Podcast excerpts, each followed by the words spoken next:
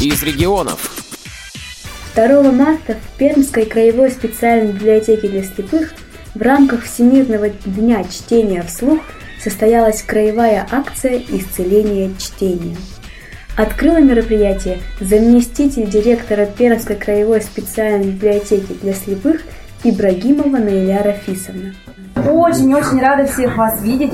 Очень рада, что все вы сегодня с нами присоединились к этой замечательной акции «Исцеление чтения». Ежегодно тысячи людей во всем мире в начале марта посвящают целый день чтению вслух.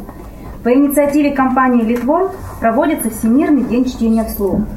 И цель этого дня – показать чтение как способ взаимодействия с окружающим миром, как возможность передачи своих эмоций другому человеку вместе с учащим словом.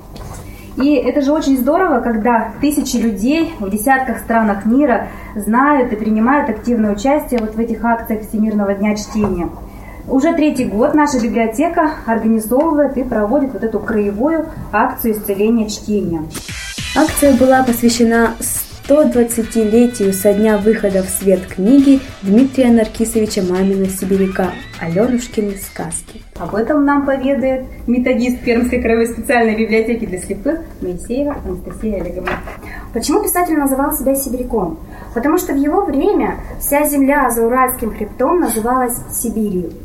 Своими книгами он открыл миру Урал, его природу, людей с их особым характером. Не случайно его называют певцом Урала. Уже не молодым человеком он полюбил красивую и талантливую актрису. Женился и был очень счастлив. Уехал с ней в Петербург, но через год родилась дочка, а молодой жены не стало.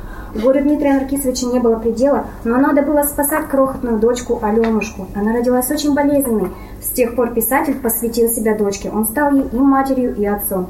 Когда Аленушка подросла, отец делал ей игрушки, сочинял сказки, которые вскоре стали книжкой «Аленушкины сказки». Позже он написал «Это моя любимая книга». Ее писала сама любовь, и поэтому она переживет все. Писатель был прав. Аленушкины сказки издаются часто, они любимы, читаемы, и мы с вами сейчас окунемся в этот сказочный мир, такой понятный и детям, и взрослым. Были прочитаны сказки. Присказка. Читала Осипова Екатерина Николаевна. Баю-баю-баю, один глазок у Аленушки спит, другой смотрит. Одно ушко у Аленушки спит, другое слушает. Спи, Аленушка, спи, спи, красавица, а папа будет рассказывать сказки. Кажется, все тут.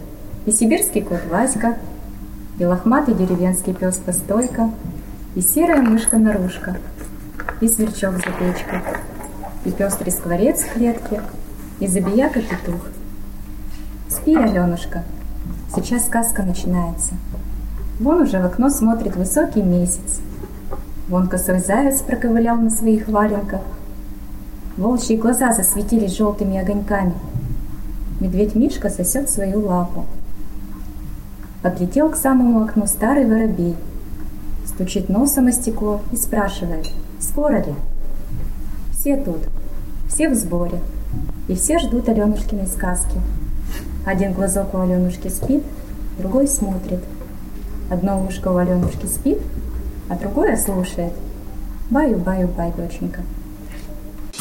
Сказка про зайца, длинные уши, косые глаза, короткий хвост читала Спехова Яна Альбертовна. Родился зайчик в лесу и все боялся. Треснет где-нибудь сучок, вспорхнет птица, упадет с дерева ком снега, а у зайчика душа в пятке. Боялся зайчик день, боялся два, неделю, боялся год, а потом вырос он большой. И вдруг надоело ему бояться. «Никого не боюсь!» — крикнул он на весь лес. «Вот не боюсь нисколечки, и все тут!» Собрались старые зайцы, сбежались маленькие зайчата, приплелись старые зайчихи. Все слушают, как хвастается заяц, длинные уши, косые глаза, короткий хвост. И слушают, и своим собственным ушам не, слышат, не верят. Не было еще такого, чтобы заяц не боялся никого. «Эй ты, косой, ты и волка не боишься?» «И волка не боюсь, и лисицы, и медведя, никого не боюсь». Это уж выходило совсем забавно. Хихикнули молодые зайчата, прикрыв мордочки передними лапками. Засмеялись добрые старушки-зайчихи. Улыбнулись даже старые зайцы, побывавшие в лапах у лисы и отведавшие волчьих зубов. Очень уж смешной заяц – Ах, какой смешной! И всем вдруг сделалось весело. Начали кувыркаться, прыгать, скакать, перегонять друг друга. Точно все с ума сошли. По скайпу была осуществлена связь с Центральной районной библиотекой имени Пушкина города Чусовой, Пермской краевой детской библиотеки имени Льва Ивановича Кузьмина и Большесосновской межпоселенческой центральной библиотекой. Здравствуйте! Здравствуйте. Здравствуйте! О, как у вас много! Слушайте, это здорово, очень здорово. Я бы хотела предоставить слово председателю общества слепых. Пожалуйста. Вот Валерий Борисович. Мы здесь в количестве 20 или 25 человек участвуем в этом форуме. Да?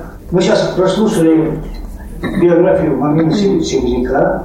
Сейчас будем читать э, Аленушкины сказки. Нас это просветят хорошо. Ну, я... Спасибо вам за, за это, вот, За такой форум, за организацию всего. Надо чаще так собираться. А сказку «Умнее всех» прочитал Гиндис Игорь Маркович. Индюк проснулся по обыкновению раньше других, когда еще было темно, разбудил жену и проговорил. «Ведь я умнее всех, да?» Индюшка с просонья долго кашляла, потом уже ответила. «Ах, какой умный! Кто же этого не знает?» «Нет, ты говори прямо, умнее всех! Просто умных птиц достаточно, а умнее всех одна – это я!» «Умнее, умнее всех! Всех умнее!» «То-то!» Индюк даже немного рассердился и прибавил таким тоном, чтобы слышали другие птицы. «Знаешь, мне кажется, что меня мало уважают. Да, совсем мало». «Нет-нет, это тебе только так кажется». Успокаивала его индюшка, начиная поправлять сбившиеся за ночь перышки. «Да, просто кажется. Птица умнее тебя и не придумать». «А гусак?» «О, я все понимаю». Положим, он прямо ничего не говорит, а больше все молчит. Но я чувствую, он молча меня не уважает. А ты не обращай на него внимания. Не стоит. Ага. Ведь ты заметил, что гусак-то глуповат? Кто же этого не видит? У него на лице написано «глупый гусак» и больше ничего. Да. Но гусак еще ничего. Ну разве можно сердиться на глупую птицу? А вот петух. Простой самый петух. Что он кричал про меня третьего дня? И еще как кричал. Все соседи слышали. Он, кажется, назвал меня даже очень глупым. Что-то в этом роде вообще. Ах, какой ты странный, удивлялась индюшка. Ну разве ты не знаешь, от чего он вообще кричит? А? От чего? Очень просто и всем известно. Ты петух, и он петух. Только он совсем-совсем простой петух. Самый обыкновенный петух. А ты настоящий индейский, заморский петух. Вот он и кричит от зависти. Для радиовоз Виктория Шакирова и Владимир Ухов, город Пермь.